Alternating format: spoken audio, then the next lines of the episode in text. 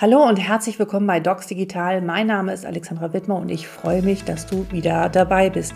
Heute teile ich mit dir mein, meine CME-Fortbildung, die ich im Rahmen von Digital versorgt.info in Zusammenarbeit mit Perpo, Selfie und Somnio unternommen habe und dem Thema das richtige Wort zur richtigen Zeit – die Kunst als Ärztin oder Arzt, die Patientinnen und Patienten von der DIGA zu begeistern.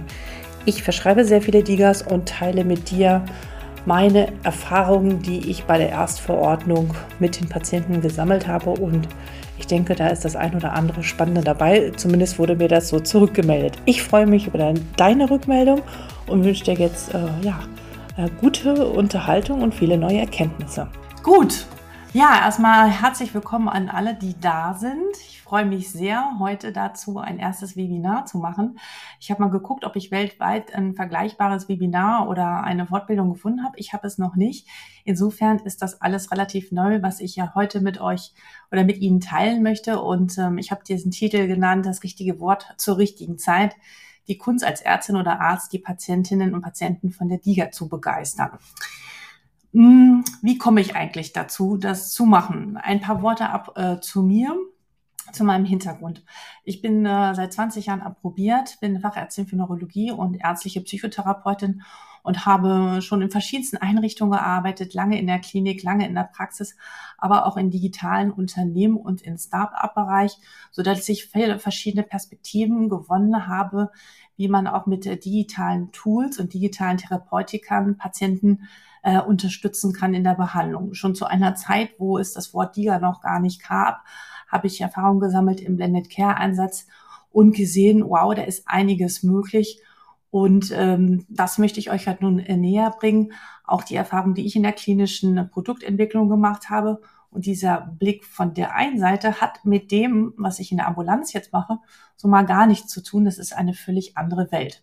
Jetzt arbeite ich wieder äh, zur Hälfte meiner Zeit in einer, ähm, äh, in einer Institutsambulanz, wo der Schwerpunkt meiner Patienten ähm, aus dem äh, psychiatrischen, neurologischen und psychotherapeutischen Bereich kommt und ich verschreibe so ungefähr am Tag ein bis fünf Digas, wenn ich dort bin. Die andere Hälfte der Zeit bin ich als freiberuflich selbstständig als Ärztin Beratung, äh, beratend tätig und habe den äh, Podcast und mache den äh, Podcast Docs digital ähm, und Videocast für innovative Ärztinnen und Ärzte, wo ich die mit den Health-Tech-Unternehmen verbinde und versuche, die Transformation voranzutreiben und diese Welten ein bisschen, ja, aneinander anzunähern.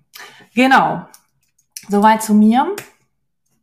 Ja, für wen ist diese Fortbildung? Da habe ich lange drüber nachgedacht. Wenn sie oder du dich hier angemeldet hast, bist du genau oder sind sie genau hier richtig? Ich heiße alle willkommen, weil ich finde, das ist so ein neues, innovatives Thema. Ähm, da möchte ich jeden begrüßen und ich glaube, die Leute sind auch divers. Das ist auch gut und richtig so und das möchte ich unterstützen. Zu, bevor wir weiter starten, möchte ich ein äh, wichtiges Anliegen äh, teilen, und zwar das Thema des Dus und des Sies. Äh, in der Ärzteschaft ist es eigentlich bekannt, dass man sich sieht. Es ist noch relativ konservativ. Und ähm, wer mich aber kennt, meine LinkedIn-Beiträge kennt, aber auch mein, mein Podcast kennt, äh, seit fast 80 Folgen, duze ich die meisten. Ich würde mich freuen, jetzt hier für diesen Vortrag oder diese Fortbildung zu dem formellen Du überzugehen und dann gerne danach wieder ins Sie zu wechseln. Ich hoffe, das ist in Ordnung.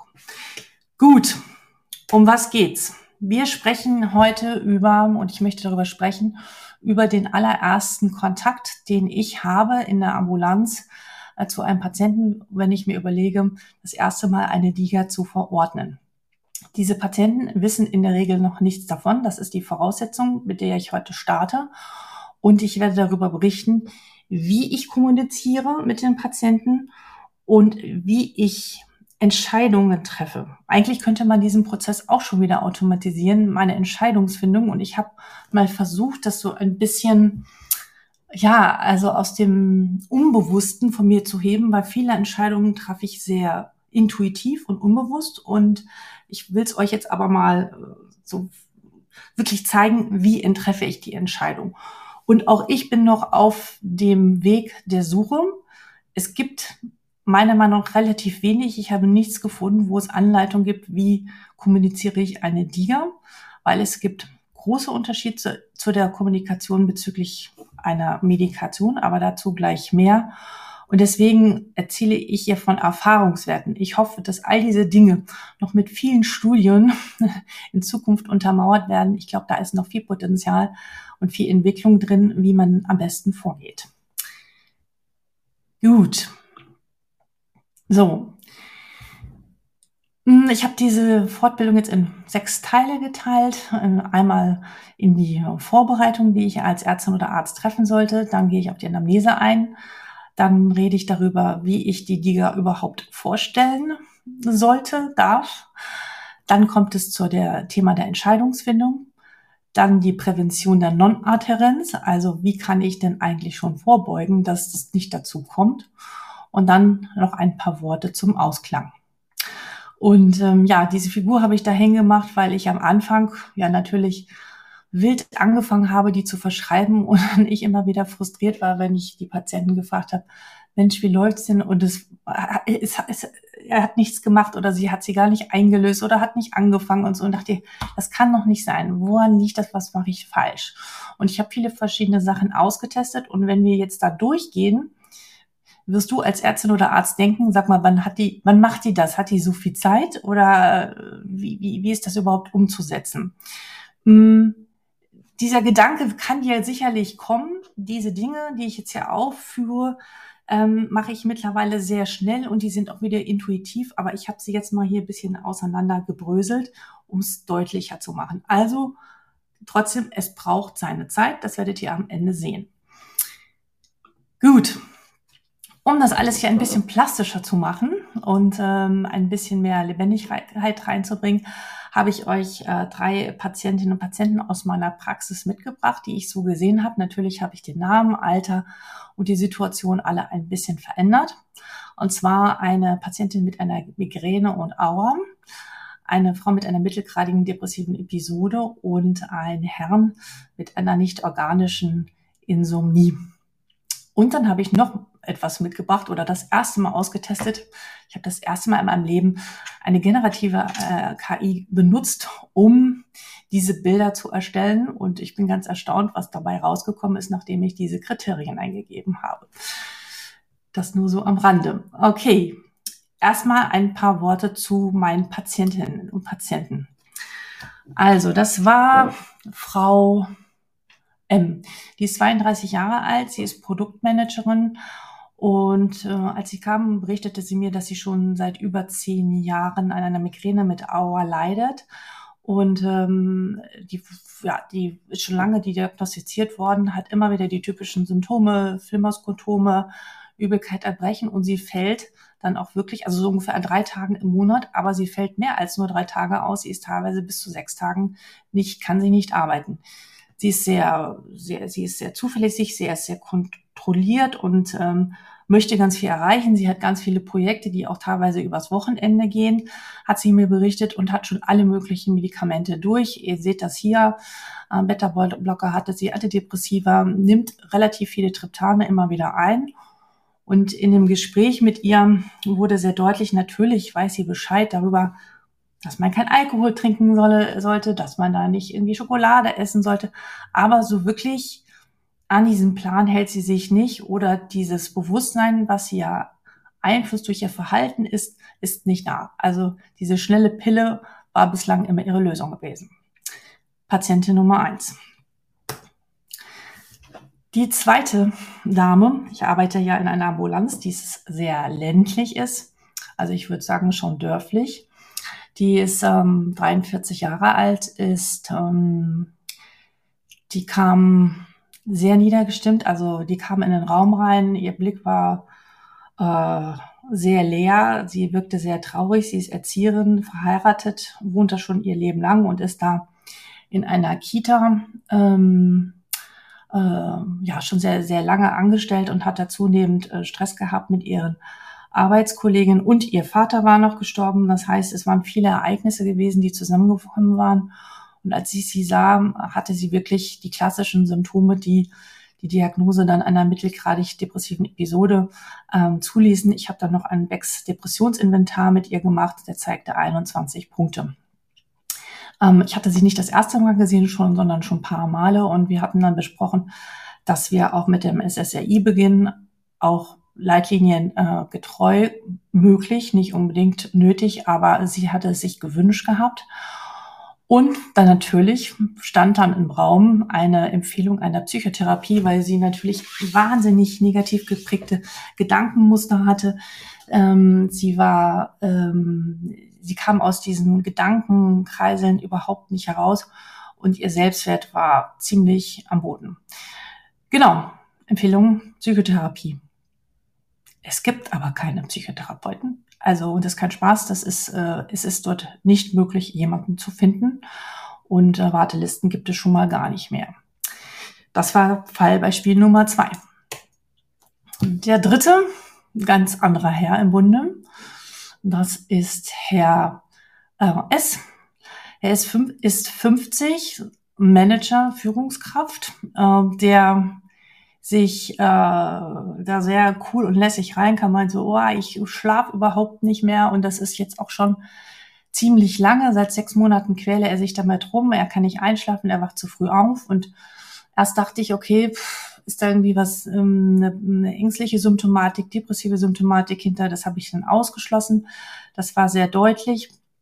Organisch war auch nicht zu finden so dass wir ihn ja die Diagnose der äh, äh, Ein- und Durchschlafstörung geben konnten. Und ähm, seine Lösung war bislang gewesen, die Schlaftabletten seines Kumpels einzunehmen. Der hatte dann auch so ein paar in der Schublade.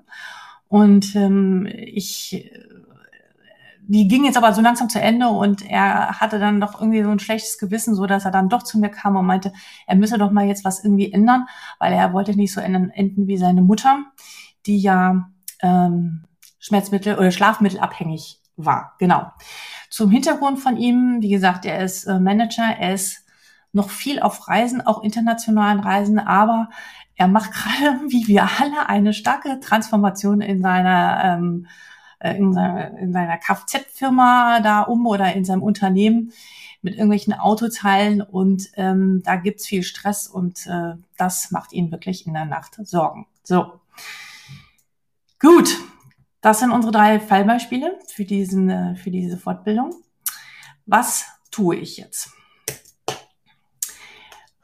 Das A und O, und ich weiß, das mögen vielleicht manche nicht so gerne hören ist aber, dass wir äh, Ärzte und Ärzte äh, neben der Diagnose, die wir gestellt haben, ähm, wissen, welche digitalen Gesundheitsanwendungen es erstens überhaupt gibt für das eigene Fach, was die Indikation ist, welche Ein- und Ausschusskriterien es gibt und noch einiges mehr. Dazu gleich. Was mache ich immer wieder, weil ich es auch immer wieder vergesse? Ich habe natürlich den ganzen Tag die Seite des äh, BFAM offen und dann dieses Verzeichnis der DIGA-Hersteller, wo ich ständig immer eingebe, ah, was war denn nochmal bei dem? Äh, kann ich bei der Diagnose, kann ich das da geben? Was für Ausschusskriterien gibt es? Ich vergesse es, ich habe das nicht immer alles auf dem Schirm. Aber was unheimlich wichtig ist zu wissen, ich kann nur jeden raten, wirklich mal so einen Testzugang zu nutzen noch können wir das machen, um zu wissen, was eigentlich in diesen, in diesen digitalen Gesundheitsanwendungen vorkommt. Irgendwann wird es nicht mehr gehen, weil es zu viele sind. Aber es gibt diese Zusammenfassung über Wirkweise, Zielsetzung und Nutzung. Und ich habe das jetzt mal für Syncephalea, Zellpapier und Somnio für die ähm, drei digitalen Gesundheitsanwendungen hier mal rauskopiert und das kann man sich durchlesen. Aber es ist noch, und das muss man sagen, wenn man als Ärztin oder Arzt nicht so richtig da drin ist, schon noch sehr komplex und noch nicht so richtig verständnisvoll. deswegen wünsche ich mir für die Zukunft, dass wir mehr strukturierte Funktionskomponenten bekommen, wo wir auf den ersten Blick wissen, ist das eher mehr Coaching oder ist das mehr ähm, Selbstmanagement oder ist dort mehr Monitoring zu sehen oder eher Tagebücher oder Entspannungstechniken, weil so ist es nicht so einfach, den Überblick zu behalten. Da, wenn es noch wenige Digas gibt zu einer Indikation, ist das noch möglich, aber für die Zukunft brauchen wir da dringend mehr Struktur in dieser ja, in dieser Masse der Anwendungen. Und in fünf bis zehn Jahren werden wir sicherlich um die 50 bis 100 Anwendungen haben und dann ist das nötig. Okay, also sei vorbereitet, kenne die, ähm, die äh, Digas zu deinen Diagnosen deines Fachs. Der nächste Punkt ist dann, wo ich dann übergehe zur Anamnese. Wir wissen alle oder sollten als Mediziner wissen, dass wir natürlich unsere Patienten nicht nur biologisch betrachten, sondern äh, ja, hat jeder schon von gehört, das biopsychosoziale Modell immer im Hinterkopf hat. Wir sind alle irgendworin eingebettet. Ich habe das mittlerweile jetzt erweitert. Ich habe meine Anamnese erweitert um den Tech-Bereich. Die erste Frage, die ich wirklich jedem stelle, ist, wie tech-affin sind Sie? Wie nutzen Sie Ihre digitalen Geräte? Ich habe Leute, die sind um die 80, die gehen damit um, super. Die, die gehen damit ins Internet, die nutzen WhatsApp und dann weiß ich, okay, das funktioniert. Ich habe andere, die sind um die 35, die nutzen das Handy nur zum Telefonieren. Und gerade in dem neuropsychiatrischen Bereich kommt das häufiger vor, dass wir Leute haben, die nicht unbedingt diese Kompetenz haben. Also sprich, erkundige dich, wie nutzt derjenige das? Und wenn dir der Patient erzählt, er hat schon eine Meditations-App, na super, dann funktioniert das sehr gut. Aber es gibt manche, die, äh, wie gesagt, ähm, nur das Telefon zum, äh, ja, zum Telefonieren benutzen, mehr auch nicht. Wenn derjenige sagt, ist nicht, beende ich das Gespräch, Liga, lege ich Akt Akta und dann gehe ich auf andere Themen über. Dann kann man da an der Stelle schon aufhören und weitergehen. Ein Punkt, der mich weiterhin noch beeinflusst, außer die Indikation, Einschluss, Ausschlusskriterien, ist natürlich das Bildungsniveau des Patienten. Ich habe ähm, teilweise Menschen dort, die wirklich aus sehr, sehr einfachen Verhältnissen kommen, die gerade mal irgendeinen Text lesen können. Den brauche ich keine Diga zu verschreiben, weil es für die intellektuell viel zu hoch ist und man braucht ein gewisses Reflexionsfähigkeit, um diesen Anwendungen und diesen Texten überhaupt zu folgen. Das ist ein Punkt. Den nächsten Punkt, den ich unbewusst natürlich schon durchgehe, ist die soziale Situation. Ich hatte vor kurzem eine Frau, die passte von Indikationen, von den Einschluss-, Ausschlusskriterien, alles super. Aber die war gerade dabei, ihren Rentenantrag zu stellen und hat sich da total verfuselt. Und ich wusste, das bringt jetzt nichts. Sie hat jetzt zwölf Wochen Zeit. Wenn ich dir das jetzt verschreibe, die wird das sowieso nicht machen. Das ist vergebene Mühe. Das müssen wir später nochmal machen. Habe ich es gelassen. Ein anderer Mann hatte, ähm, der war gerade dabei, sich neue Bewerbungen zu schreiben. Also wenn die berufliche Situation es gerade nicht hergibt, auch dann auch wenn die Indikation besteht, sage ich, okay, jetzt nicht. Das bringt jetzt nichts an diesem Moment, ähm, die äh, Liga zu verschreiben, weil er wird sie nicht anfassen. Ähm, und der letzte Punkt, den ich natürlich auch mit beachte, ist die Konzentrationsfähigkeit. Das merkt man sehr schnell im Gespräch, ähm, wie der Patient einem folgen kann. Und natürlich, man kann auch nachfragen, wie ist es denn eigentlich zurzeit?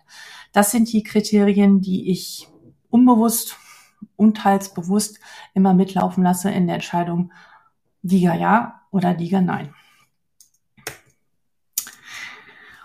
Und dann kommt etwas, was gar nicht aus der Medizin kommt. Ich habe ja auch lange im Management gearbeitet und habe äh, so ein paar Führungskräfte-Seminare mitgemacht und da gab es manchmal Situationen, wo wir uns nach so Gruppen und Farben einteilen mussten. Vielleicht kennt der eine oder andere das.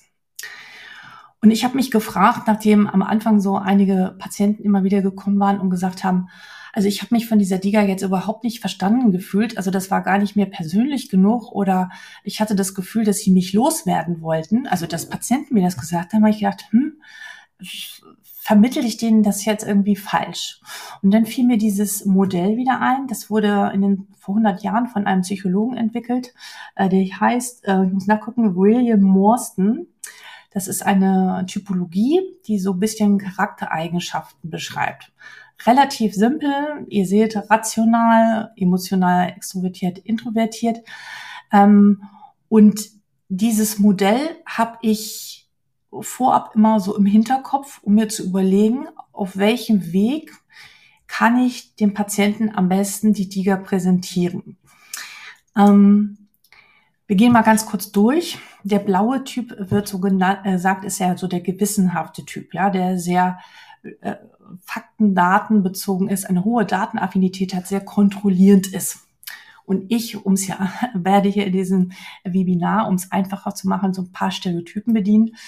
Vielleicht könnt ihr euch schon denken, welchen Patienten ich da einordne in diese Kategorie im ehesten. Das ist in diesem Fall die Dame mit der Migräne. Achtung, Achtung, man kann von diesen Typologien natürlich nicht auf, der, auf die Diagnose schließen und in der Realität sind es, sind es immer Mischungen. Ja, wir sind nicht immer nur eine Farbe, aber es gibt schon durchaus Schwerpunkte. Also ich habe sie sozusagen in meinem Kopf bei der Untersuchung und als sie sie mich vorgestellt habe, ich gedacht, okay, ich ordne sie da oben ein. Das gleiche, er, der introvertierte emotionale Typ, ist jemand, der sehr harmoniebedürftig ist, der sehr viel Ruhe, Stabilität, Stetigkeit braucht.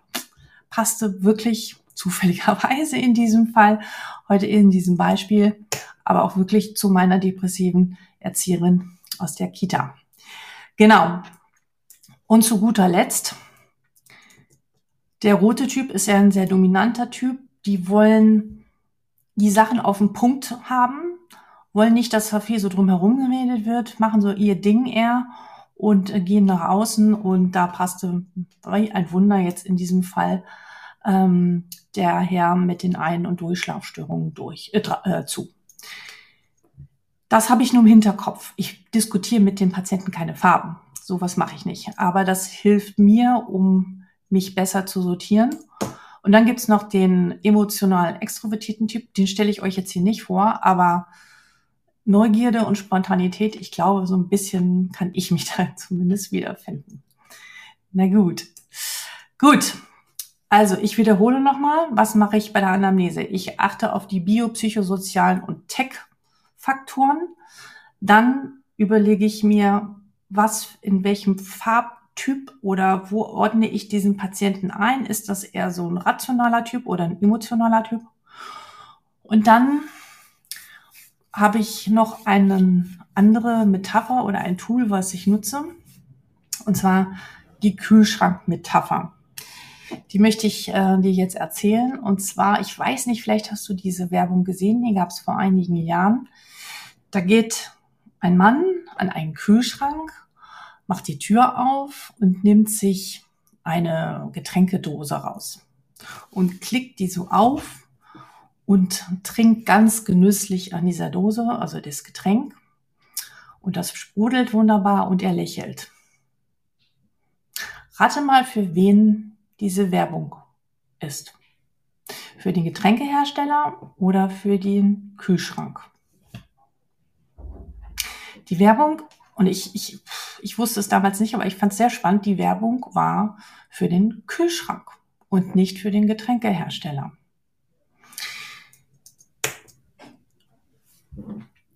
Diese Metapher erinnert mich immer daran, um was es eigentlich wirklich geht. Was ist das Getränk deines Patienten? Die Diga ist für mich sozusagen der Kühlschrank, ja, als Feature, das einen gewissen Rahmen bietet. Kein Patient kommt rein und sagt, ich habe so eine Lust, irgendwie so eine Anwendung zu machen. Nein, die Menschen möchten wieder sich anders fühlen. Die möchten wieder anders leben. Die DIGA trägt zu einem gewissen Ergebnis bei. Sie macht etwas, also eine Zincephalia-Reduktion der Migränetage äh, bei Selfie, die machen eine Reduktion der depressiven Symptome und Somnio in diesem Fall reduziert die Insomniesymptome oder ähm, die, äh, die Nacht äh, wird wieder länger. So, aber ich habe selten erlebt, dass ich die Patienten darüber in Anführungsstriche kriege, ja, äh, sondern ich versuche mir dann immer vorzustellen, was ist das Getränk meines Patienten? Wo, wo ist das, was ist das Ziel? Wo möchte er eigentlich wieder hin? Und ähm, dafür nehme ich mir wirklich echt eine Minute Zeit und sage, was, was möchten Sie eigentlich? Was wäre denn, wenn es denn besser wäre? Was machen Sie denn dann wieder? Und äh, die Dame die Migräne-Dame sagte doch dann wirklich, ich will attraktiv und sportlich sein. Sie wollte sich so fühlen. Ihr Gefühl, das war ihr Benefit. Und das habe ich mir gemerkt, oder ich habe es mir kurz aufgeschrieben, sie will attraktiv und sportlich sein. Und die Dame aus dem Kindergarten sagte, sie wolle endlich sich wieder mit ihren Kolleginnen vertragen und ähm, sich mit ihrem Mann verstehen. Das war für sie das Allerwichtigste. Und der Manager, der wollte einfach mal wieder mit seinen Kumpels Sport machen. Also ich suche immer nach der Getränkedose meiner Patienten. Und das ist für mich der absolute Schlüssel in jedem Gespräch. Ich hoffe, soweit verstanden. Hier nochmal eine kurze Zusammenfassung ähm, mit der Frage, was motiviert Sie, Ihre Gesundheit zu verbessern, Ihre Symptome zu reduzieren oder was wäre ein realistischer Wunsch? Muss man natürlich aufpassen, dass Sie dann nicht irgendwelche Sachen sagen, dass alles wieder gut ist und ähm, ich äh, total gesund bin. Ne? Das muss man natürlich irgendwie managen und äh, unterstützen, ähm, dass das in, realistisch bleibt und nicht da irgendwelche Dinge kommen, die völlig aus der Luft gegriffen sind. Aber ich habe wenig die Erfahrung gemacht, dass die Patienten dann mit irgendwelchen äh, Traumvorstellungen kommen. Genau, erzeug ein Bild im Kopf des Patienten, ein Bild, was total attraktiv ist, seine, ja, seine Getränkedose.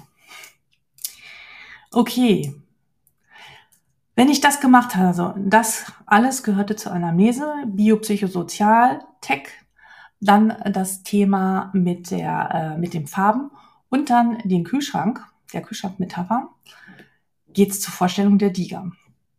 Und ich weiß, dass wir alle, die hier so digital unterwegs sind, sich wünschen würden, dass wir alles digital machen, aber da ist die Welt da draußen noch nicht. Deswegen brauchen wir Flyer. Und ich mache keine Vorstellung ohne einen Flyer. Wenn ich keinen Flyer habe, mache ich keine Vorstellung der, der DIGA. Die Patienten müssen etwas in der Hand haben. Und ich brauche et auch etwas in der Hand, was ich präsentieren kann, äh, was ich auch festhalte, also was Haptisches. Wir sind dann noch nicht komplett von weg. Deswegen ist ein wirklich gut gestalteter Flyer, der, ähm, der die Patienten erreicht, immens wichtig.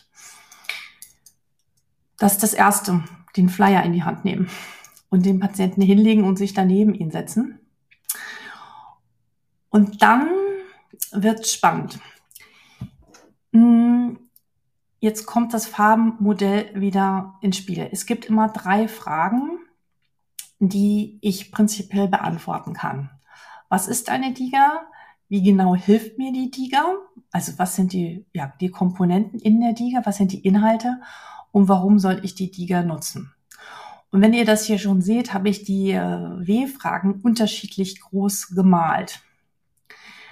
Ich habe viel damit herumgetestet und habe immer wieder festgestellt, dass natürlich die rationalen Typen wirklich viel mehr auf die Zahlen, Daten, Fakten abzielen und ich sehr kurz und knapp auf die Studienlage eingehe, erkläre, ähm, wie die Digas entwickelt werden, was da für Forscherteams hinter sind, dass die, dass die klinisch wirksam sind, dass die Medizinprodukte sind. Also da gehe ich sehr auf Fakten ein und ähm, versuche darüber Vertrauen zu gewinnen. Natürlich mit der Anwendung und wenn ich da Grafiken habe, ist es umso besser. Und wenn ich Patienten habe, die sehr emotional orientiert sind, so wie meine, meine äh, äh, Erzieherin, der interessiert keine Daten, Fakten, Geschichten. Mit der habe ich wirklich nur über ihre, ihre Getränkedose gesprochen. Was ist das, wohin sie wollen? Die kann das überhaupt nicht erfassen. Und meine Erfahrung noch ist, dieses, wie genau hilft Ihnen die Tiger? Was sind die Funktionskomponenten? Zum Beispiel Problemlösetraining oder Selbstmanagement oder Monitoring oder Tagebücher oder Erinnerung. Die sind teilweise völlig überfordert. Das wird viel zu viel, wenn ich das erkläre. Und da muss man auch aufpassen, dass man nicht in so eine Art äh, Lehrer-Schüler-Verhältnis kommt, wenn man das zu sehr ausformuliert. Außer der Patient fragt ganz gezielt nach, ja, wie passiert denn das in dieser Anwendung? Dann erkläre ich das. Aber ansonsten halte ich mich mit dem Wie, was da drin passiert, relativ zurück, weil ich erstmal will, dass sie Ja sagen und diesen Code einlösen. So. Und ähm, was noch äh, ergänzend da wichtig zu, zu sagen ist, dass besonders diese emotional gefärbten Typen sich doch immer wieder von mir weggestoßen fühlen, wenn ich zu sehr ähm, diese Anwendung betont habe, sondern es war wichtig, dass ich sage, Sie bekommen das, aber ich bin bei Ihnen und begleite Sie mit dabei. Also ich, ich habe schon von manchen Kollegen gehört, die sagen zum Beispiel, ich bin, ich bin sozusagen in ihrer Hosentasche, ja, oder ich bin der Therapeut in der Hosentasche. Hm, also da habe ich nicht so gute Erfahrungen mitgemacht, ähm, sondern denen war es wichtig, ja, ich habe diese Anwendung, aber ich bin trotzdem durch meinen Arzt begleitet. Den Manager-Typen hat das überhaupt nicht interessiert. Dem bin ich auch, das bin nicht egal, das ist auch gut so. Ja, der will einfach nur schnell wieder eine Lösung haben und äh, dass es ihm besser geht. Aber dieser Dame da unten links, also die, ähm, die depressive Dame, mit der muss ich ja anders ähm, herangehen und die Diga vermitteln. Ich hoffe, das ist so ein bisschen deutlich geworden, was ich damit meine. Okay, gut. Wenn ich äh, da fertig bin, dann sage ich, dann kommt es zur Entscheidungsfindung. Und dann sage ich meistens, wissen Sie, ähm, diese, die, diese Anwendung oder dieser Online-Kurs, ich mag nicht App auf Rezept sagen, ähm, erzähle ich noch gleich warum, ähm, der ist dazu da, es ist ein Teil Ihres Therapieplans, ein Baustein, wie, denn, wie das Medikament, wie vielleicht die Ergotherapie. Ja, und ich möchte wenn Sie wiederkommen, dass Sie mehr Experte sind als ich. Sie sollen mir dann erzählen, wie es funktioniert. Dann grinsen die meisten, das kriege ich ja nicht hin. Und ich so, doch, Sie kriegen das hin. Und dann sage ich, Mensch, ist das interessant für Sie? Wollen Sie das austesten? Und wenn es nicht für Sie interessant ist oder Sie sagen, das ist zu viel, dann ist das auch völlig in Ordnung. Vielleicht kommen wir dann später nochmal darauf. Und dann lasse ich Sie im Moment ähm, erstmal so sein. Und ich merke schon vorab natürlich an ihrer Körpersprache und Mimik, hm, geht es in die eine oder andere Richtung. So, und noch ein äh, Satz zu dem Thema App auf Rezept. Meine meisten meiner Patienten verstehen unter dem Wort App etwas, was man sich schnell aus dem App Store runterladen kann. Entweder es ist kostenlos, man kann damit spielen, oder es kostet maximal fünf Euro. Und ich sage sehr bewusst immer ja. Manche Anwendungen gibt es als App oder manche sind auch webbasiert, dass sie im Internet, also ja, webbasiert. Aber Sie können das nicht mit einer App vergleichen. Da sind viele Stunden, das sind Organisationen, große Firmen mit vielen, vielen schlauen Köpfen, die da sich zusammengesetzt haben und überlegt haben, wie kann man ihnen helfen, wie kann man ihre Symptome unabhängig äh, von ihrer Medikation äh, verändern oder reduzieren, was können Sie in Ihrem Leben verändern? Sie haben nämlich einen immensen Einfluss darauf, wie sich Ihre Gesundheit weiterentwickelt. Und das ist wirksam mit wissenschaftlichen Studien nachgewiesen. Und diese Anwendungen kosten teilweise bis mehrere hundert Euro. Ich weiß, das ist sicherlich umstritten, wenn der ein oder andere das jetzt hört, dass ich das sage. Aber ich möchte wirklich den Unterschied zu diesen anderen Apps und Anwendungen oder Wellness-Apps äh, herstellen, weil man es ja wirklich nicht vergleichen kann. Und dann ist meistens die Reaktion so, wie, so teuer? Also wie kann das denn sein? Ich meine, Medikamente sind genauso teuer, ja. Da spricht nur nicht äh, jeder so drüber, aber das nimmt sich gar nichts und auch viele liegen von denen zu Hause rum, das darf man auch nicht vergessen. Ähm, aber in dem Moment habe ich manchmal das Gefühl, dass dann sie erst richtig aufhorchen, aha, das hat aber einen hohen Wert und dann sage ich natürlich, dieses, äh, das wird von Ihrer Krankenkasse erstattet. Machen Sie das, es ist sehr, eine sehr wertvolle Anwendung. Genau. Das nur noch zu dem Thema App am Rande. Okay. Ich hoffe, ihr könnt noch folgen. Wenn der Patient dann Ja gesagt hat, also wenn er dann Nein sagt, er möchte nicht, dann hören wir auf und dann geht es zum anderen Thema über. Wenn der Patient dann aber Ja sagt, er hat Interesse, dann mache ich noch einen Schritt weiter und zwar mache ich eine Art Prävention von einer Non-Adherenz. Ich nehme also vorweg im Sinne einer Stellvertretertechnik, was denn passieren könnte, was ihn aufhalten könnte, sich wirklich daran zu machen. Und dann sage ich dann meistens so, wissen Sie, ich habe jetzt gerade wieder Patienten in der Stunde gehabt, äh, in der Sprechstunde gehabt, die haben ähnliche Beschwerden wie Sie.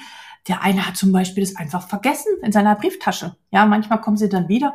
Oh ja, stimmt, Sie hatten recht. Ja, ich wollte das ja eigentlich wegschicken. Ja, oder äh, der nächste ähm, ist hochmotiviert, setzt sich hin. Bei mir ist da die AOK, äh, also eine Krankenkasse gleich direkt gegenüber. Manche rennen dann rüber und äh, manchmal klappt es sogar, dass sie dann sofort oder zwei Tage später einen Code haben. Die fangen dann hochdynamisch an, machen das zwei Tage und hören dann auf und machen gar nichts mehr. So. Oder Ähm, manche sind dann aber auch frustriert, weil sie sagen, ja, ich habe das jetzt gemacht, mir geht's ja noch genauso schlecht. Weil wir Menschen es nicht mehr gewöhnt sind. Wir, wir schlucken die Pille und denken sofort, ist alles gut. Und mit so einer Anwendung muss das natürlich auch funktionieren. Völliger Quatsch. Also sprich, ich mache sozusagen eine Art Erwartungsmanagement und sage, das sind alles Dinge, die passieren könnten. Und das habe ich schon erlebt. Was wäre denn bei Ihnen, was könnte Sie denn daran hindern? Ja. Und äh, die Migräne-Patientin sagte, ach ja, werde ich denn jetzt überhaupt jemals von drei Migränetage auf zwei und bringt das überhaupt was? Und an der Stelle muss man sagen, ist wirklich die ärztliche Kommunikation extrem wichtig, weil da zeigt derjenige seine Einwände und ich habe gesagt, ja, ich kann verstehen, dass Sie nicht daran glauben, jetzt von drei auf zwei oder einen Migränetag zu kommen, aber versuchen Sie es doch trotzdem mal, testen Sie es doch mal, Sie wissen es noch gar nicht. Und da braucht es wirklich das persönliche Spra Gespräch zwischen Arzt und Patient, um diese, ähm, diese Einwände herauszufinden. Die Erzieherin meinte, die war noch an einer, an einer ganz anderen Stelle, die meinte trotz der Tatsache, dass ich ihr erklärt hatte, dass sie eine mittelgradig depressive Episode hat, dass sie das gar nicht habe und dass er die anderen das Problem seien. Mit der musste ich dann nochmal wirklich ausführlich darüber sprechen. Hm, sie haben diese Diagnose, aber auch Sie haben etwas in der Hand, etwas zu unternehmen. Nicht selten, das muss man aussagen, gibt es Patienten, die wissen noch nicht mal ihre Diagnose und dann kriegen sie eine Diga verschrieben und sind völlig fallen hinten über, weil sie noch nie was davon gehört haben und plötzlich haben sie so einen Stempel. Das darf man ähm, auch nicht vergessen, kommt nicht selten vor. Also die war auch noch an einem ganz anderen Punkt und der, der Herr mit den Schlafstörungen meinte auch erst, na ja, wie soll, wie soll ich das denn zeitlich hinbekommen? Aber an der Stelle ist es wichtig, von ärztlicher Seite aus zu intervenieren und zu sagen, boah, ich kann Sie verstehen, das ist auch wirklich viel und ich rate mittlerweile jedem meiner Patienten, auch wenn das Modul oder die Lektion nicht fertig ist, brechen Sie ab. Sie können an der gleichen Stelle wieder anfangen. Ähm, sie müssen das nicht durchhalten, ja. Ähm, und auch, Sie müssen sich auch nicht schämen, wenn Sie es nicht alles geschafft haben, machen Sie jeden Tag wirklich nur ein bisschen. Jeden Tag drei, vier, fünf Minuten, das war's. Aber nicht zu viel. Dafür kontinuierlich dabei bleiben. Das nächste Mal, wenn wir uns sehen, sprechen wir wieder drüber. Und dann die letzte ressourcenorientierte Frage, die ich stelle. Was könnte Sie dabei unterstützen, die nächsten zwölf Wochen das umzusetzen? Manche machen sich dann sagen, ja, sie machen sich ein Post-it oder machen manche, mit manchen mache ich das dann aber auch zusammen, dass wir dann ganz kurz noch eine Erinnerung einstellen ins Handy, dass da so ein Wecker klingelt. Ähm, und da viele werden da eigentlich relativ kreativ, aber ich frage aktiv nach. Okay. Kommen wir dann schon zum Ausklang. Das ist etwas, was ich mache, was ich mich bisschen ärgert, wo ich sage, das ist eigentlich keine ärztliche Aufgabe, aber dadurch, dass die Prozesse, die Regulatorik, der Datenschutz gerade so ist, wie er ist, geht es einfach nicht anders. Ich habe leider noch nicht die Möglichkeit, E-Rezepte auszustellen. Das heißt, wir drucken sie noch aus. Und meistens ist es so, also nicht immer, aber oft bekommen Patienten noch Medikamente dazu. Ich mache dann wirklich Post-its auf die Rezepte drauf und sage, mit dem einen gehen Sie in die Apotheke und mit den anderen bitte gehen Sie, machen Sie ein Foto mit Ihrem Handy und laden das in die Krankenkassen-App hoch oder jetzt bei der Migräne-Patientin, die hat äh, das zu dem Rezeptservice von Cincephalea geschickt. Die haben das für sie dann erledigt. Und bei Somnio ist das auch möglich gewesen. Und Selfie wurde über die Krankenkasse eingereicht. Ich mache das so ausführlich, weil ich weiß aus Erfahrung, die ich am Anfang gemacht habe, wenn ich das nicht mache, funktioniert das nicht. Und ähm, es gibt Patienten, ich glaube, das hängt natürlich auch immer wieder von der Indikation, dem Alter und so weiter ab, was wir vorab besprochen haben. Da läuft das gut. Also ich weiß von einer Kollegin, die eine, äh, eine Krebs-App entwickelt hat, äh, eine Krebsdiger entwickelt hat, äh, da sind die Patienten äh, sehr sehr firm und sehr hinterher, ähm, das umzusetzen. Aber wie gesagt, das hängt auch immer sicherlich vom äh, Fachgebiet der Medizin ab. Gut, Ach so, wenn man diesen Prozess an seine MFAs oder Mitarbeiter auslagern kann, kann man es versuchen. Wenn es klappt, wunderbar. Ähm, bei mir ist das nicht möglich. Gut. Und dann, wenn der Patient nicht noch, noch nicht genug hat, setze ich immer noch so eine Kirsche oben drauf. Ähm, das ist natürlich ein sehr therapeutisches Element, was aber sehr wirksam ist. Ich erzähle dann meistens eine Geschichte von einem Patienten, dem es ganz genauso ging wie ihm. Also mit der ähnlichen Situation, mit der ähnlichen Diagnose, im gleichen Alter, wo ich sage, Mensch, der hat all das gleich gehabt und den habe ich auch diese Anwendung verschrieben. Und nach kürzester Zeit konnte er das und das wieder anders und besser machen. Und meistens ist es so, wenn ich von anderen Beispielpatienten bespreche, dann spitzen alle die Ohren so, aha, aha, also ich bin ja gar nicht die Einzige oder der Einzige, dem es so geht. Dann sage ich, nein, Sie sind es nicht. Es haben ganz viele Menschen, sie sind nicht alleine damit und probieren Sie das aus. Der oder die hat wirklich richtig gute Erfahrungen damit gemacht. Dann kommt natürlich dann auch, ach ja, bei den anderen funktioniert es und bei mir nicht. Und dann sage ich, ja, testen Sie es trotzdem. Ich bin da sehr zuversichtlich. Also ich äh, versuche immer wahnsinnig viel Zuversicht, Mut und Positivität zu vermitteln an dieser Stelle, besonders am Ende des Gespräches, um mitzugeben, der Patient schafft es und er, äh, ja, er kriegt es hin. Und ähm, an der Stelle hat jede Kollegin, jeder Kollege sicherlich seine eigenen Worte, die er dort mitgibt und die er als hilfreich und wirksam empfindet. Ähm, ich bin auch Hypnotherapeutin und deswegen nutze ich gerne so hypnotische Suggestionen, also eine Suggestion in dem Sinne, dass ich sage, ich bin neugierig, jetzt schon neugierig, welche Erfahrungen Sie machen werden mit der Anwendung und welche großen und kleinen Dinge sich bis zum nächsten Mal verändern und welche Erfahrungen Sie mit dieser Anwendung machen. Ähm, klingt bisschen komisch, ja, wenn man das noch nie gehört hat. Und die Patienten denken dann auch immer so, hä, was redet sie denn da? Das klingt ja komisch, äh, merkwürdig. Aber diese Suggestion wirkt. Ich habe es ausprobiert und es klappt, aber das muss nicht für jeden klappen. Für mich klappt es sehr gut. Und mit dieser Haltung und mit dieser, mit diesen Gedanken lasse ich die Patienten dann ähm, ja weiterziehen. Ich habe hier noch mal einen Vergleich gemacht, falls man es überhaupt vergleichen kann, aber wir verschreiben beides auf Rezept, deswegen habe ich es verglichen ähm, die DIGA versus eines Medikamentes. Natürlich kostet auch eine Erstverordnung eines Medikamentes Zeit, ganz klar. Aber Patienten kennen Medikamente. Patienten kennen aber nicht digitale Gesundheitsanwendungen und viele ärztliche Kolleginnen und Kollegen auch noch nicht.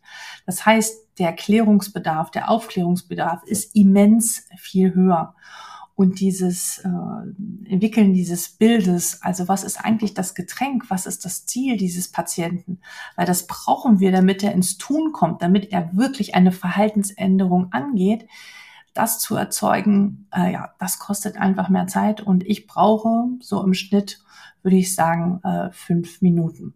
Wenn ihr das jetzt alles gehört habt, könnt ihr vielleicht denken, boah, da brauche ich ja ewig für, aber das ist eine Übungssache.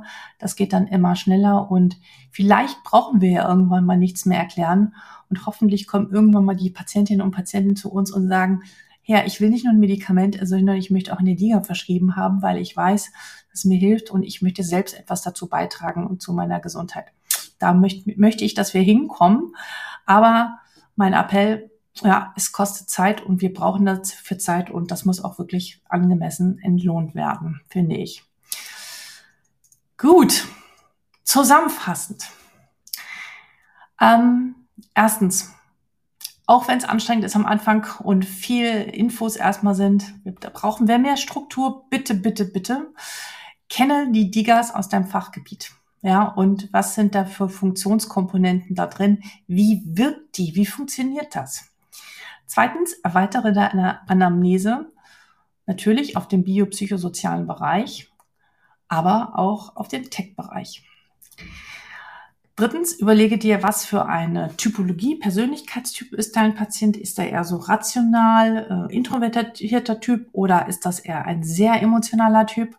Wie kommunizierst du die Diga? Gehst du mehr auf das Was ist das ein oder betonst du eher das Warum? Also, was ist das Ziel dieses Menschen, was ihn motivieren würde, überhaupt loszustarten und diese Anwendung sich auf sein Handy zu holen oder sein Tablet?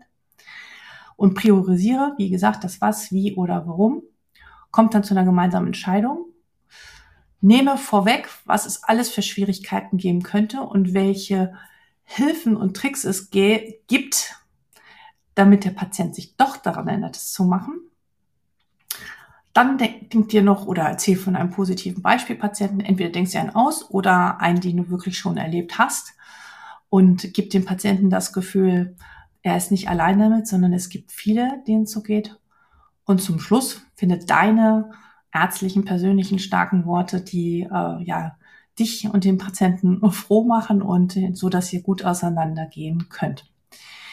Das sind die Schritte, die ich in einem ersten Gespräch mit einem Patienten mittlerweile durchgehe nach vielen, vielen Verschreibungen, positiven und schlechten Erfahrungen. Und ich hoffe, ähm, ja, noch von vielen anderen Kollegen zu hören, wie die das machen und diese, diesen Prozess auch vielleicht noch mehr mit Forschung und Wissenschaft zu hinterlegen, ich weiß nicht wie und in welchen Rahmen, aber ich glaube, da ist noch viel zu entdecken, was gut laufen kann und weniger gut laufen kann. Vielleicht wird es ja auch mal sowas geben wie personalisierte Flyer. Vielleicht gibt es unterschiedliche Flyer für unterschiedliche Patienten. Vielleicht wird auch dieser Prozess mal mit einem Entscheidungsfindungssystem verknüpft werden, wo man weiß, okay, das ist die Indikation und zur Indikation passt ähm, hat der Patient die und die Risikofaktoren und das kommt alles zusammen und der ist eher, äh, der Patient braucht mehr Dialog, aha, eine dialogische App oder DIGA-Anwendung, dann nutze ich die.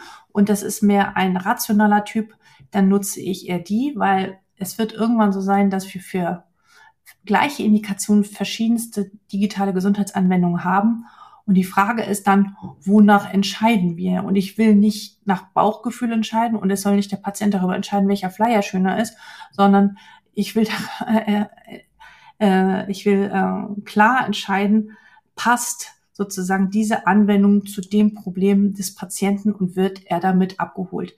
Fühlt er sich da wirklich am meisten mit verstanden? Und ich glaube, da gibt es Matches, die wir jetzt noch gar nicht so wirklich gerade erkennen können.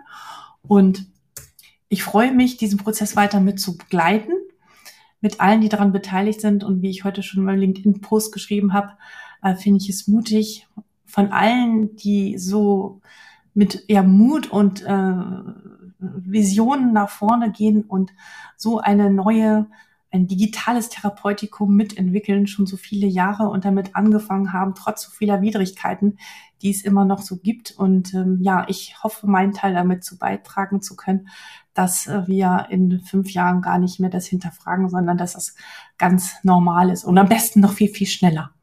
In diesem Sinne danke ich allen fürs Zuhören und für die Zeit und freue mich wieder zu hören. Und wer gerne zu mir Kontakt aufnehmen möchte, darf das gerne über LinkedIn tun oder über meine E-Mail-Adresse.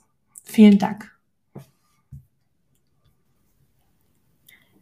Ja, liebe Alexandra, vielen lieben Dank für den wirklich sehr informativen und spannenden Vortrag. Ähm, ich hoffe, unsere Zuschauer fanden das genauso ähm, informativ wie ich. Ich konnte dem sehr, sehr gut folgen. Vielen lieben Dank dir nochmal. Ähm, ich habe währenddessen die Fragen ein bisschen gescreent, was denn so reingekommen ist.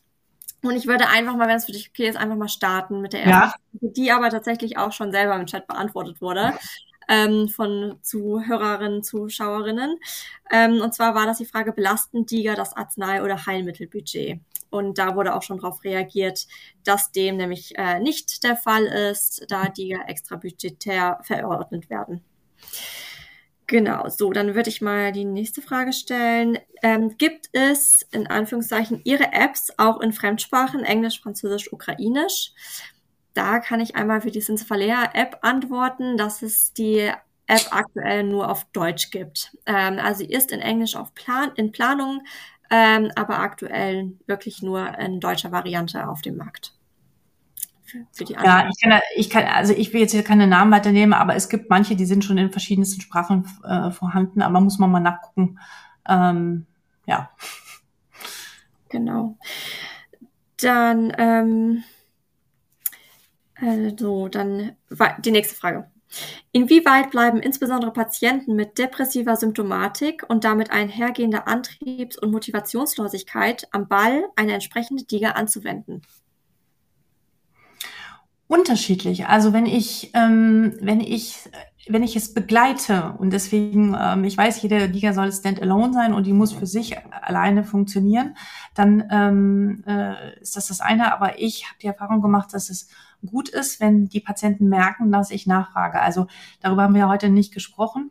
Der Termin nach der, nachdem ich die Liga verschrieben habe, ist ganz wichtig und relevant. Wenn ich da nicht wirklich drauf eingehe und sage, sagen Sie mal, haben Sie damit angefangen, wie ist es Ihnen damit ergangen, dann ist die Wahrscheinlichkeit sehr gering, dass die Patienten weitermachen. Wenn sie aber merken, dass es mir wirklich ernst ist damit und ich teilweise wenn manche zeigen mir dann sogar auch ihre Stimmungsverläufe ähm, und was sie da gemacht haben, dann ist es was ganz anderes. Also sowohl als auch klar ist es, dass die depressiven Patienten, die äh, schwere Konzentrationsstörungen haben, wirklich nur ganz, ganz, ganz wenig machen und ähm, auch immer wieder das Gefühl haben müssen, ich nehme es ernst. Ja, also das ist meine Erfahrung.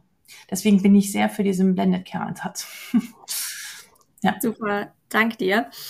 Ähm, genau, noch eine kurze Zwischenbemerkung. Ähm, und zwar wurde mir gerade mitgeteilt, dass die Diga Somnio, äh, die gibt es auch aktuell auf Deutsch, Englisch und Französisch. Wurde sonst nochmal im Chat beantwortet. Dann sind wir da auch nochmal eine Runde schlauer. Ähm, genau, dann wäre die nächste Frage. Welche Rückmeldungen geben Patienten zu Erfahrungen mit DIGA? Ähm, ja, das war jetzt ja heute gar nicht Thema. Aber was gibt es für Rückmeldungen? Ähm, auch da habe ich wieder sehr unterschiedliche, äh, ja, es gibt alles, Punkt. So, es gibt die Patienten, die total äh, darauf anspringen und wirklich alles von, von der ersten bis zur letzten Minute durchmachen und total ähm, geflasht sind davon. Dann gibt es die, die sehr ähm, die auch kritisch sind und dann sagen, ach, naja, also irgendwie ist die ja gar nicht so richtig auf mich eingegangen.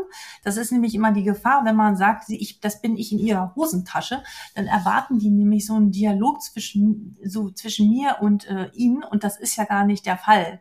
Aber zum Beispiel äh, gibt es ja auch Digas, wo so eine Art Figur sie begleitet. Das finden manche wieder toll und manche nicht so toll. Aber ähm, die Rückmeldung ist jetzt zunehmend, wo ich es, wo ich besser werde, werden auch die Rückmeldungen besser. Irgendwie geht das so miteinander einher. Und ähm, jetzt, ich hatte das, äh, wann hatte ich denn das erzählt? Ich hatte die, äh, letzte Woche hatte ich einen Patienten, der hatte ähm, eine, äh, eine äh, chronische Schmerzproblematik gehabt. Äh, schon nimmt jahrelang Opiate hochdosiert ein und ähm, da wusste ich auch überhaupt gar nicht, was machen sollte. Und dann habe ich ihn auch eine entsprechende Liga verschrieben. Dann kam er wieder und erzählte mir, ähm, er habe gebadet. so ein alter Herr, so wo ich so, Sie haben gebadet, ja, ich habe mir extra Badesalz gekauft. Und ich so, hä, wie, wie kommen Sie darauf? Und er meinte so, ja, das habe ich da gelesen, dass ich mir mal was Gutes tun soll. Und wissen Sie, meine Schmerzen waren weniger.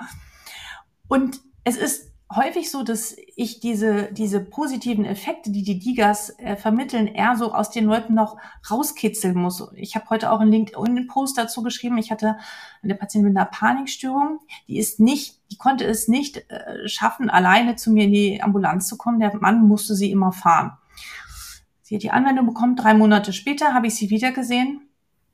Kam sie alleine. Also ich so, wie, wie haben Sie es hierher geschafft? Ja, ich bin einfach mit dem Auto gekommen. Ich so, wie, wie kann das sein? Was hat sich denn verändert? Ja, weiß ich nicht. Und dann fragte ich, hat denn, äh, hat, hat das, ähm, wie war denn die Anwendung, also die Diga, hat die jetzt Ihnen gefallen? Ja, war ganz okay. So. ja, war ganz okay. Und dann habe ich ein bisschen weitergefragt und weitergefragt. Ich so, und Sie sind jetzt alleine hier. Und Sie haben jetzt angefangen, Sie war ein Jahr schon arbeitslos, sich als Verkäuferin in der Bäckerei zu bewerben kann das nicht irgendwie doch was damit zu tun haben? Und dann war sie still und meint so, ja, jetzt wo Sie sagen, stimmt. Ja, da stand ja drin, dass ich mich ja immer wieder mit meinen Ängsten konfrontieren soll. Und es ist nicht so, dass die Patienten wiederkommen und schreien oder sagen, ja, super, das, das hat mir jetzt geholfen, das ist richtig toll, sondern man muss noch sehr genau nachfragen, weil viele das auch gar nicht verbalisieren können mhm. und viele Patienten auch gar nicht das Bewusstsein haben, wie verändert sich Verhalten. Manchmal sind es ja so kleine Schritte, ne? auch zum Beispiel, ähm, äh, also wenn ich die äh, Ernährung verändere und dadurch plötzlich dann wirklich einen, einen Kopfschmerztag oder Migränetag weniger habe und plötzlich dann doch nicht mehr statt sechs Tage im Monat fehle, sondern irgendwie nur noch drei. Das ist eine Reduktion um 50 Prozent. Wahnsinn. So. Aber viele nehmen das gar nicht wahr. Und die Kunst ist es als Medizinerin, Mediziner, gezielt nachzufragen nach diesen Verhaltensveränderungen im Alltag, die sehr klein sind. Und das muss man, muss ich jetzt auch den Kollegen äh, zugute halten. Wir haben das auch nicht so unbedingt im Studium gelernt, außer man hat jetzt, also so wie ich da dieses Fach gemacht. Das ist etwas, was auch, wo Ärztinnen und Ärzte unbedingt noch geschult werden müssten. Und ich finde, das gehört auch mit zur ärztlichen Aufgabe, weil da sind wir dann mal wirklich im Gespräch mit dem Patienten. Das ist ja das, was wir uns so sehr wünschen, wo wir wieder hinkommen wollen, weg von der Bürokratie und ins Gespräch mit dem Patienten gehen und sehen, wie kann so eine Anwendung oder eine, ein digitales Therapeutikum wirklich den Alltag verändern. Und manchmal sind das nur ganz kleine Schritte, aber die sind schon große Erfolge. Und da habe ich schon, ja, ich hoffe, ich konnte so ein bisschen Einblick geben äh, in diese Erfahrung. Ja. ja, das waren auf jeden Fall schöne Erfahrungswerte, die du ja. jetzt schon teilen konntest. Äh, ich würde mal weitermachen mit der Fragerunde. Mhm. Ähm, da war die nächste Frage, wann verordnen Sie eine Folgeverordnung? Mhm. Bislang war es so, wenn der Patient gezielt danach gefragt hat und ich mitbekomme, er hat, er hat die Anwendung zu Ende gemacht.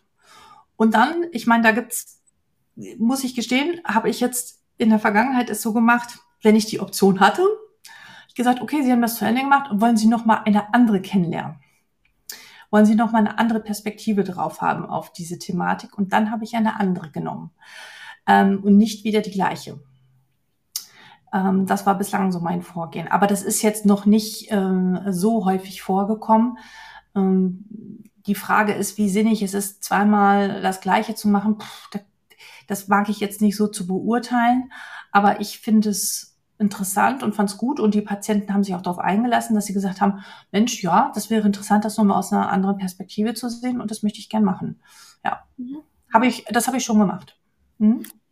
Sehr gut. Kommen die Patienten manchmal auf Sie zu, um eine konkrete Diga verschrieben zu bekommen? Nein. Nein. Also die Empfehlungen gehen immer nur von dir aus. Ja, ja, also deswegen sagte ich ja, ähm, ich, ich wünsche mir, also ich bin mir sicher, dass es äh, Kolleginnen und Kollegen gibt da draußen, bei denen ist das schon komplett anders. Ich glaube, es, also es hängt von so vielen Faktoren ab, aber ähm, vielleicht wo man arbeitet, was für einen Patientengut man hat, auch von den, wie gesagt, von den ähm, Diagnosen, die ähm, und wie wie hoch das ähm, äh, der Leidensdruck natürlich auch ist. Also jetzt zum Beispiel bei diesen Krebspatienten, ich weiß, dass die sehr aktiv zu, darauf zugehen und diese Anwendung ähm, wünschen.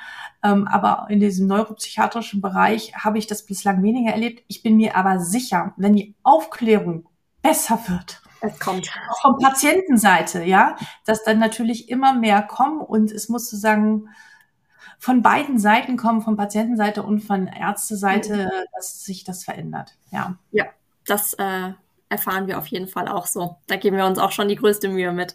ähm, genau, und dann gab es noch ein, ein, ähm, eine Anmerkung, und zwar sind Frage 7 und 8. Äh, da sind wohl, gibt es wohl dieselben Antwortmöglichkeiten. Das würde ich im Nachgang nochmal überprüfen.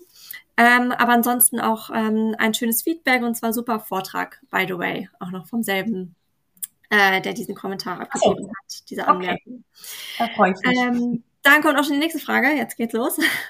Woher bekommt man am schnellsten besten die jeweiligen Flyer, gerade für das hausärztliche Setting von Adipositas oder de über Depressionen bei Tinnitus? Also, Ähm, ich habe das ehrlich gesagt bislang immer.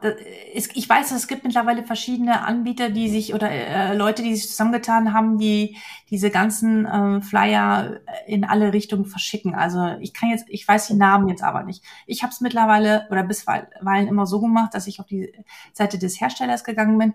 Da haben die meisten so ein Ausfüllformular, dass man, ähm, dass man die bestellen kann. Mittlerweile sogar schon mit der Funktion wieder neue äh, zu bestellen, was ich sehr, sehr gut finde.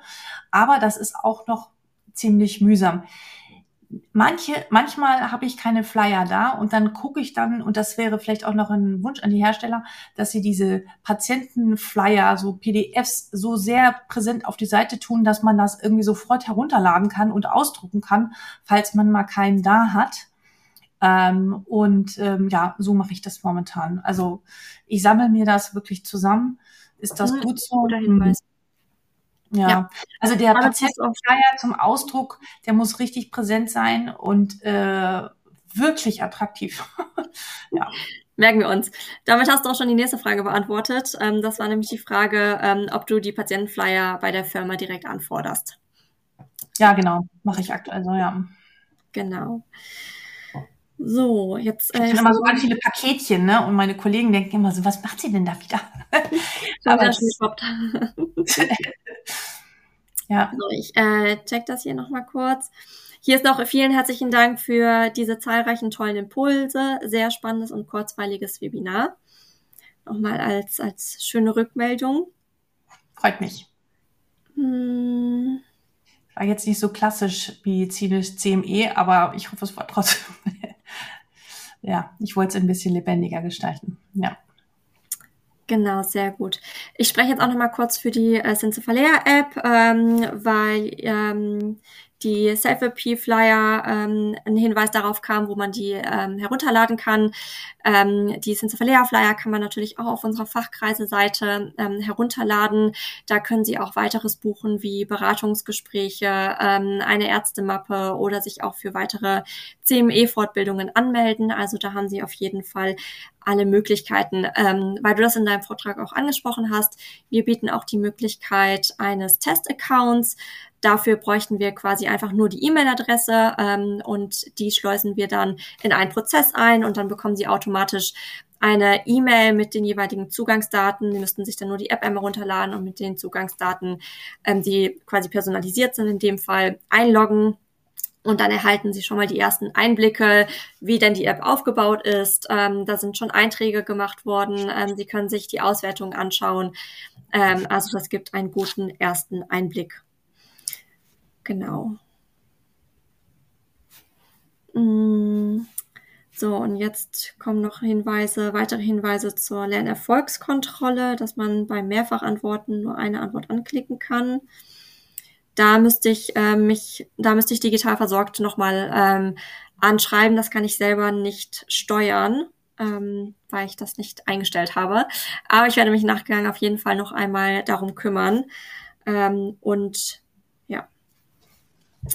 dann sonst nochmal eine Antwort in den Chat schreiben. Zur Information, ähm, die Präsentation ist auf jeden Fall ähm, noch online, auch die nächsten Tage. Nur die Lernerfolgskontrolle, die ist nur noch 24 Stunden ähm, online. Danach haben Sie nicht mehr die Möglichkeit, die drei CME-Punkte zu erhalten. Aber wie gesagt, der Vortrag, der kann sich im Nachgang immer wieder angeschaut werden.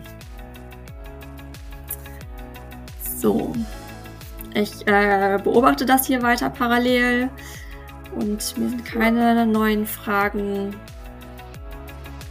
Gut. neuen Fragen reingekommen. Ist alles klar. Dann können ja jetzt alle alle in den Feierabend gehen. Ähm, sollten ja, noch Fragen aufkommen, immer gerne in den Chat schreiben. Ähm, wir sind sicher noch ein paar Minuten da und äh, screen das auch noch und dann können wir noch, wenn es möglich ist, direkt natürlich darauf reagieren. Ansonsten sage ich schon mal, liebe Alexandra, vielen lieben Dank. Ja, vielen Dank. Und deinen Vortrag. Danke allen und danke jedem, der hier zugeschaut hat und jetzt diesen Abend hier verbracht hat. Vielen Dank. Ja, genau. Habt noch einen wunderschönen Abend und an Sie auch. Vielen Dank fürs Zuhören und fürs Zuschauen und hoffentlich bis zum nächsten Mal. Bis dann. Bis dann. Tschüss. Du bist bis jetzt dabei geblieben. Das zeigt mir, dass das Thema dich wirklich interessiert. Vielleicht hast du selbst damit Erfahrung gesammelt, vielleicht auch nicht. Ich freue mich auf alle Fälle über deine Nachricht unter info@docsdigital.de. Falls es um Forschungsanfragen, Beratungsanfragen geht oder etwas anderes, dann freue ich mich natürlich auch und bin immer offen und teile gern mein Wissen. Dir alles Gute und ich hoffe, wir sehen uns und hören uns. Bis bald.